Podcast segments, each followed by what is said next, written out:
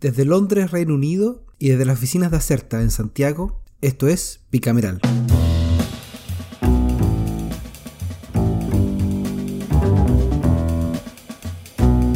Hola y bienvenidos una vez más a Bicameral. Estamos de vuelta tras algunas semanas de receso por vacaciones eh, estivales aquí en, el hemisferio norte.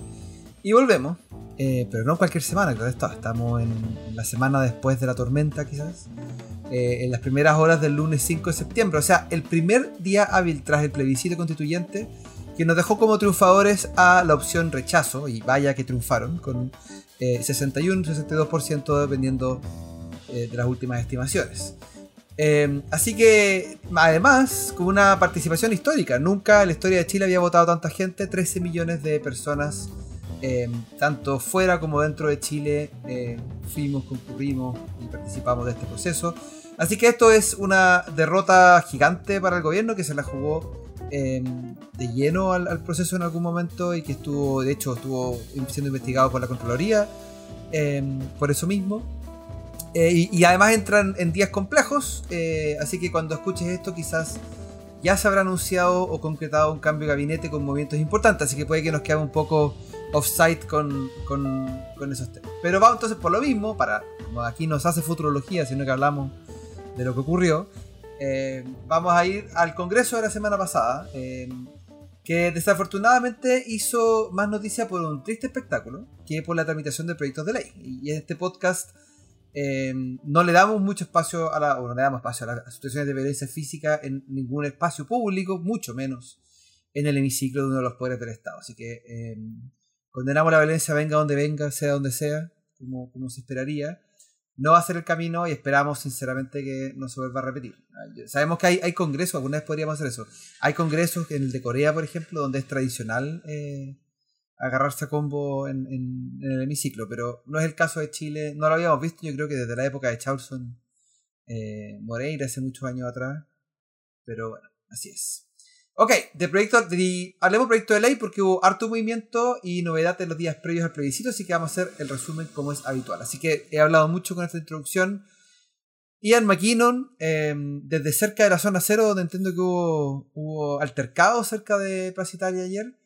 Em, pasemos a la revisión legislativa de la última semana de agosto.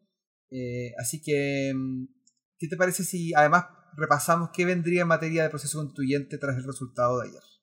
Hola Javier, ¿qué tal? Oye, sí, antes que todo, un saludo. Espero que hayas tenido unas buenas y merecidas vacaciones, bien bronceado ahí por, por las costas españolas. Y no estoy tan cerca de la zona cero, estoy cerca a algunas cuadras. Aquí ya era más bien bocinazo que, que altercado y, cruce de opiniones, digámoslo así. ¿eh? Eh, y me parece bien la idea de repasar rápidamente qué hay en cuanto al proceso constituyente y los próximos días. ¿Y qué podemos decir hoy, hasta ahora, temprano por la mañana, día lunes?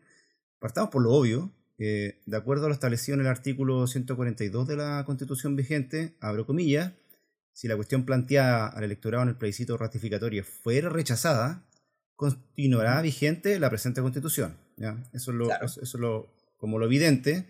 No obstante, de un tiempo a la fecha, el consenso político indica que la actual Constitución no posee la suficiente legitimidad para continuar vigente, ¿no? Y si bien hay diferencia entre los sectores, el llamado hecho en julio por el presidente Boric de convocar a un nuevo proceso constituyente fue como bien recibido. No sé si bien recibido, pero al menos los que estaban de acuerdo con eso o los que estaban en contra entendían que es el camino. No, se puede optar a muchas más alternativas, eh, dado la legitimidad de otras instituciones que podrían tomar este, este testigo, testimonio ¿ah? o el bastón del proceso. Eh, para concretarse, eso sí, el Ejecutivo debe presentar un proyecto de reforma constitucional al Congreso y es ahí donde se dirimirán los aspectos de diseño que son los relevantes en esta discusión, eh, tales como el número de delegados a elegir, si tendremos listas por distritos, he escuchado bastante de listas a nivel nacional, eh, van a haber o no asientos reservados eh, para distintas minorías, pueblos originarios podría ser la, más relevante en ese sentido, cuotas de género, plazo de trabajo, entre otros factores los equilibrios y quórum para llegar a, cabo ese proceso muestran que la oposición en este caso tendrá bastante capacidad de influir en, ese debate. Y por último, un detalle no menor, como dicen algunos eh, periodistas, previo a la jornada electoral de hoy, perdón, de ayer, el, el CERVEL indicó que requerían al menos 125 días para organizar una nueva elección de constituyente, ya que se necesita cerrar el registro y efectuar una auditoría al padrón. Es decir, según el CERVEL, no podría haber una elección antes de enero del próximo año. Tres meses. No sé si Jair quiere agregar alguna, alguna reacción a esto o eh, pasamos al, al, reporte legislativo. No, hay que recordar que, la, que estos 125 días son los que establece la ley. O sea, técnicamente el Congreso podría apurarle los plazos al CERVEL, que no, asumo que no le alegra mucho a los funcionarios del CERVEL que han tenido que trabajar harto estos últimos años. Eh, pero, pero bueno, e, el, el, plazo no es un plazo que esté escrito en piedra, está escrito en la ley y la misma, el mismo Congreso puede cambiar esos plazos. Y, para los que no se acuerdan, esos plazos están establecidos porque el, el padrón tiene que auditarse por, por empresas auditoras externas dos veces antes de ser publicado. Entonces, eso, eso toma su tiempo. Eh, a mí me parece que, bueno, vamos a ver qué ocurre. Eh, hasta que estamos grabando esto, la, la oposición Chile Vamos no, eh, no comprometió su participación en la convocatoria que había hecho el presidente para hoy día. Esperamos que eso se revierta hoy día o, dentro de la semana. pero sin duda hay, hay, hay una, una, pregunta sobre cómo sería el proceso que viene. Si es que sería una elección, si es que sería algún tipo de nombramiento, Em, hay voces dentro del, mundo del rechazo que han dicho consistentemente que ellos preferirían comisiones de expertos o expertas y, algo quizás de ese, estilo. Así que vamos a ver cómo viene la negociación, porque además eh, esta negociación del proceso se va a entrampar con, otras negociaciones eh, legislativas que tiene el gobierno. Así es. Em, la, reforma tributaria, eh, la reforma de pensiones, la reforma a la salud. Em, todas esas van a tener que entrar. Eh, yo, creo que la, la, oposición va a querer que estas entren en, la negociación, así que vamos a tener que ver cómo anda eso en los próximos días. Vamos. Mi impresión es que el presidente quiere mover esto y ojalá tenerlo todo lo antes posible. Sí, vamos a estar atentos a ese ciclo. Eh, ya estuvimos en el proceso 1, o vamos al, al 2.0, vamos a estar mirando qué ocurre y contándoles, por supuesto, novedades. Ya, ahora sí vamos. que pensamos, ¿Ah? que pensamos que nunca más íbamos a tener una, una sección de la convención, quizás vamos a tener que reeditarla. La segunda. Esperemos que sea la segunda y definitiva. Oye. Por lo menos, por lo menos vamos a seguir siendo bicameral. Exacto, eso sí, eso sí. El, nombre, el nombre no está en riesgo. se salvó el nombre. Oye, eh, vamos así ahora al, resumen legislativo. Eh, parto en la Cámara de Diputados con varios proyectos de ley que fueron votados en sala y terminaron su tramitación legislativa. O sea, fueron despachados ley. Ese es mi enfoque de esta semana. Eh, el primero de estos boletines que le dicen adiós al Congreso es el 14639-21, que interpreta el artículo 11 de la ley 21069, que es la que crea el Instituto Nacional de Desarrollo Sustentable de la Pesca Artesanal y de la Acuicultura de Pequeña Escala, INDESPA. El, objetivo de la propuesta eh, es originar una moción del, del, año pasado de los senadores Elizalde, Piu y Sandoval, además del ex senador Rabindranath Quinteros, es aclarar las disposiciones referidas a los beneficiarios de la nueva entidad, INDESPA. La idea es que la referencia que se hace a las organizaciones de pescadores artesanales incluya organizaciones de base, de segundo y tercer nivel, es decir, organizaciones no solo eh, como las locales, la caleta, digámoslo así, sino que también federaciones y confederaciones de pescadores. De todas formas, la ley que crea este, esta institución, el INDESPA, aún no entró en funcionamiento, pues falta el reglamento que la implemente, Así que los recursos que podría aportar el INDESPA en el futuro entiendo que son muy requeridos por el desarrollo de, caletas, por ejemplo, que es una infraestructura costosa y que a veces es difícil que las agrupaciones más locales puedan, puedan llegar a, esos montos. Ese mismo martes, y todo esto como una onda de eh, reconocimiento al buen trabajo que se hace en el hemiciclo, no, no las malas noticias que tú das en la introducción, también pasó a tramitación de promulgación el boletín 14997-04, que modifica el plazo de entrada en vigencia de los aranceles regulados, derechos básicos de matrícula y cobros por concepto de titulación o graduación establecido en el título quinto de la Ley 21091 sobre educación superior para el financiamiento institucional para la gratuidad. Es el, nombre de la ley que es modificada por este boletín. Acá la sala el, martes aprobó por unanimidad, es técnicamente 135 votos a favor, y sin modificaciones lo que llegó desde el Senado en segundo trámite. ¿Y qué es lo que dispone? Que los aranceles regulados, los derechos básicos de matrícula y los cobros por concepto de titulación o graduación entrarán en vigencia finalmente en el año académico 2024. El proyecto de ley, que es un mensaje presidencial de esta administración, ingresado en mayo y que contaba con urgencia suma, también entrega una nueva facultad a la Subsecretaría de Educación Superior para dictar las resoluciones exentas necesarias para establecer las primeras bases técnicas para este cálculo de aranceles regulados y para lo referente a los derechos de matrícula y cobros por titulación o graduación. Este asunto, eh, estuve revisando, viene a resolver una serie de diferencias que están presentes desde el año 2019 entre el Ministerio de Educación y las casas de estudios superiores. La, determinación de estos aranceles regulados eh, se informaron vía resolución exenta el 2021, pero luego, y aquí está el problema, la Contraloría acogió reclamos de ilegalidad, lo que obligó a la subsecretaría a invalidar parcialmente estas resoluciones que había emitido un par de años antes, y el problema inmediato fue que no iba a ser posible cumplir con la entrada en vigencia de los aranceles regulados para el próximo año, el 2023. Así que aquí estamos con este proyecto de ley, o esta ley ya casi, o casi ley, estamos postergando su implementación hasta el 2024, junto con entregar las facultades mencionadas a la, Subsecretaría de Educación Superior. El, último proyecto despachado, y con esto termino y te doy el pase para que nos cuentes eh, las noticias desde el Senado, fue el boletín 15179-06, que modifica la ley 21239 para prorrogar nuevamente el mandato de los directores u órganos de administración y dirección de las asociaciones y organizaciones que indica. Esta, esta moción, que contaba con urgencia de discusión inmediata, fue presentada en julio de este año por 10 eh, diputados de oposición y eh, las asociaciones y organizaciones que indica, como dice el, nombre de la ley, son para los mandatos de los directores u órganos de administración sociales y comunitarios. Ojo que la lista no es corta, incluye a juntas de vecinos, uniones comunales, directorios de comunidades agrícolas, organizaciones religiosas, cooperativas, asociaciones de consumidores, entre otras.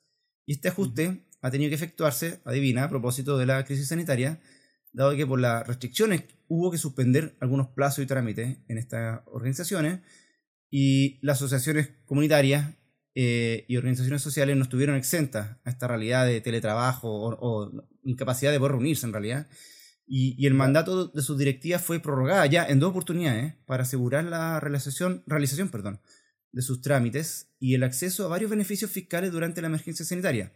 Pero que a pesar de la última prórroga del mandato de los directorios que venció en junio del año pasado, perdón, que vencía este, eh, en junio de este año, muchas asociaciones no alcanzaron a renovar sus dirigentes. Así que lo que hace el actual proyecto es extender la vigencia de los mandatos en seis meses más. O sea, tal como el proyecto anterior es como un proyecto más bien pragmático de, prórroga para resolver un problema. Y, la norma de la ley 21239 señala que continuarán en sus cargos hasta 15 meses después de que haya finalizado el estado de excepción constitucional de catástrofe por calamidad pública y sus prórrogas. Cumplido dicho, dicho periodo, se deberá realizar el proceso de elecciones correspondientes. Así que esos serían los tres proyectos de ley que destaco esta semana. No, no hubo mucho espacio para, realizar comisiones. Esperamos que eh, la próxima semana ya volvamos también a mirarlas. Pero te doy el pase eh, para que nos traigas tú lo que viste en el Senado. ¿Qué, cosas quieres destacar de la semana que pasó? te muestro, pero mm, solo quiero comentar que como, como dirigente gremial que soy, eh, presidente de la, gloriosa Asociación de Ciencia Política, no agradece este tipo de situaciones, hay que decirlo.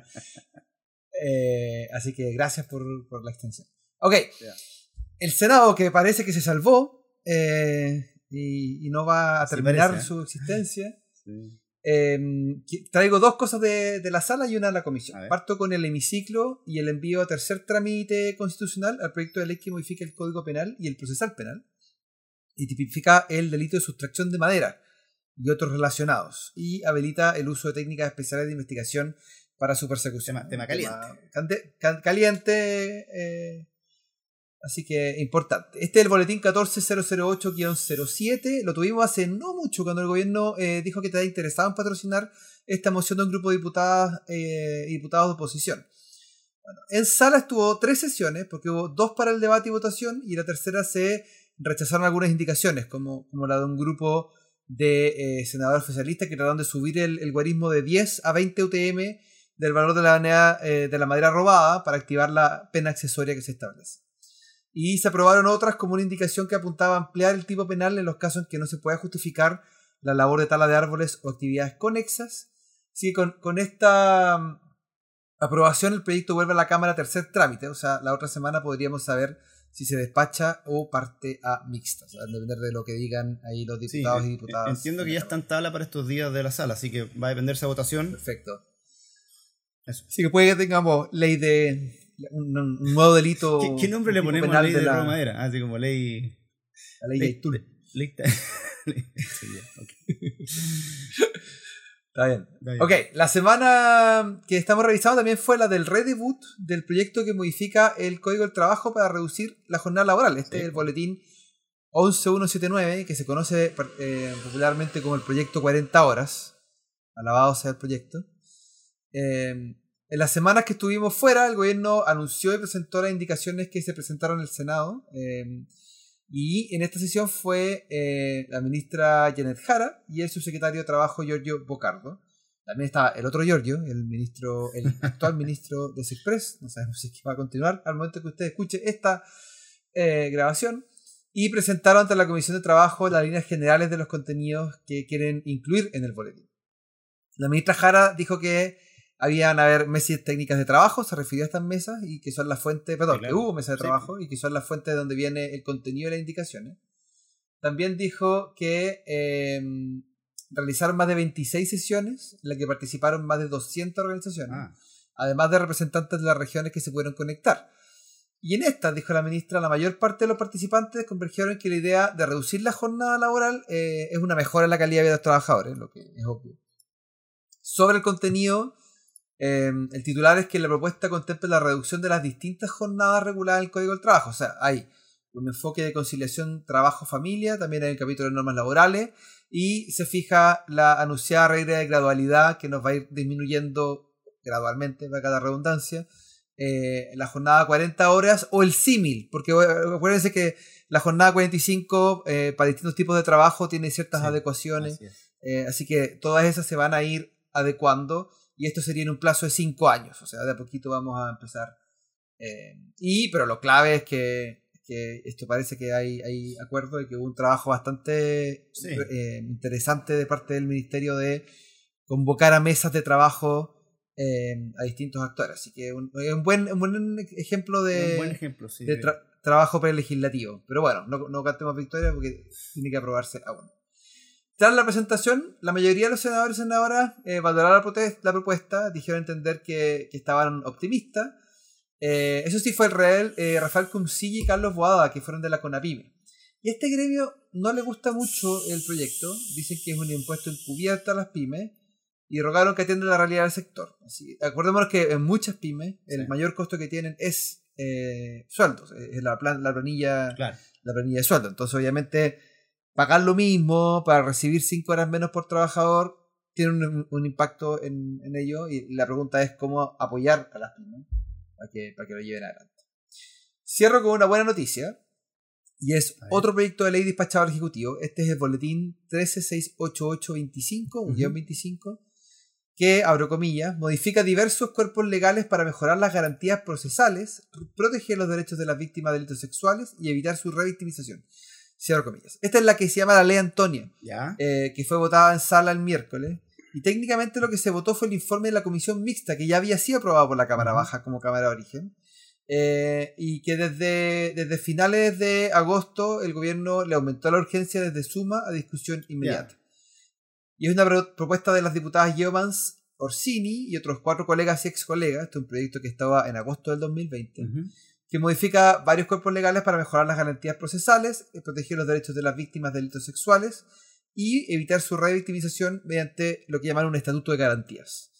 Así que en el debate mm, durante el Senado también eh, se discutió si que hubo penas por inducción al suicidio, eh, así que mm, bastante bien y agradecido de quienes se jugaron para que este proyecto viera.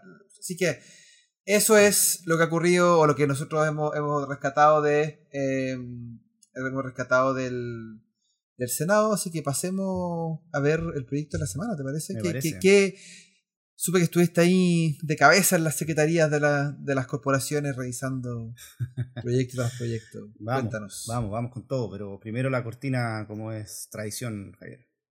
Por supuesto, vaya la cortina. Este es el proyecto de la semana. Muchas gracias. Y, para seguir en órbita electoral, eh, traigo como proyecto de la semana el boletín 15286-06, que el título largo, modifica el DFL número 5, que fija el texto refundido, coordinado y sistematizado de la ley 18556, que es la orgánica constitucional sobre el sistema de inscripción electoral y servicio electoral, con el objeto de perfeccionar el, proceso de actualización del registro electoral, que fue tema en, las semanas previas al, plebiscito, eh, de, forma media mañosa, eh, que trataron de acusar que había ahí, no sé, manipulación y, mala fe en, la lista de, personas que estaban registradas para, votar. Eh, y bueno, esta es una moción de los senadores Durana, Galilea, Moreira, Provence y Sandoval, de la oposición, que tiene por objeto mejorar el sistema de inscripción, auditoría y depuración del padrón electoral, con el objetivo específico de, primero, determinar la responsabilidad en la obtención de datos personales para la configuración del registro electoral, señalando, comillas, será responsabilidad exclusiva del CERVEL o el Servicio Electoral arbitrar las medidas necesarias para acceder u obtener información que requiera para la actualización permanente y confección del registro electoral. Hoy entiendo que son los ciudadanos los que deben reclamar ante los tribunales electorales la inclusión, por ejemplo, o, la eliminación de personas fallecidas. Es como una, acción más bien pasiva del servicio electoral en este sentido. Eh, aquí el tono del proyecto es darle mayores atribuciones al CERVEL y responsabilidades también. Segundo, agregar el deber de los juzgados de letras de informar los decretos de muerte eh, presuntiva al servicio electoral.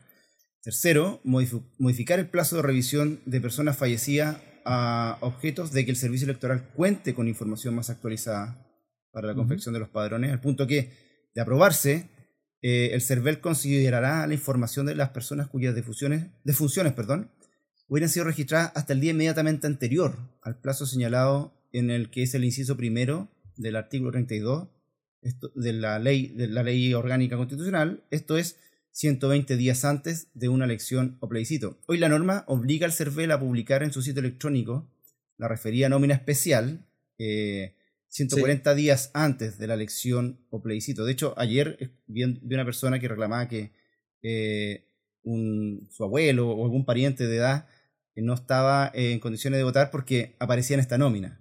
Claro, ahí no tenía por qué saber que la, acción de sacarse esa lista especial es de la persona que está ahí. Eh, es un proceso, digámoslo, algo, algo complejo en realidad.